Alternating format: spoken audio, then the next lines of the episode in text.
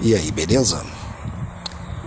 Dizer que as coisas estão tranquilas, olha, há um certo cinismo nisso. Eu não tenho nada a ver com a vida de ninguém. Cada um pensa do jeito que quiser e faz o que quiser, até porque é a lei do livre arbítrio. Cada um que tome conta da sua própria vida.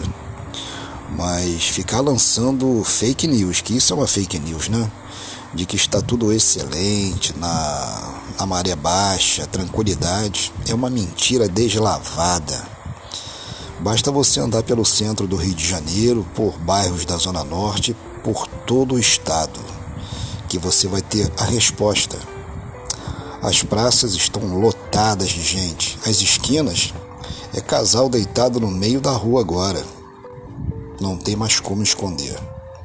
A miséria chegou, a pobreza já tem tempo que mora nesse país, o desemprego nem se fala.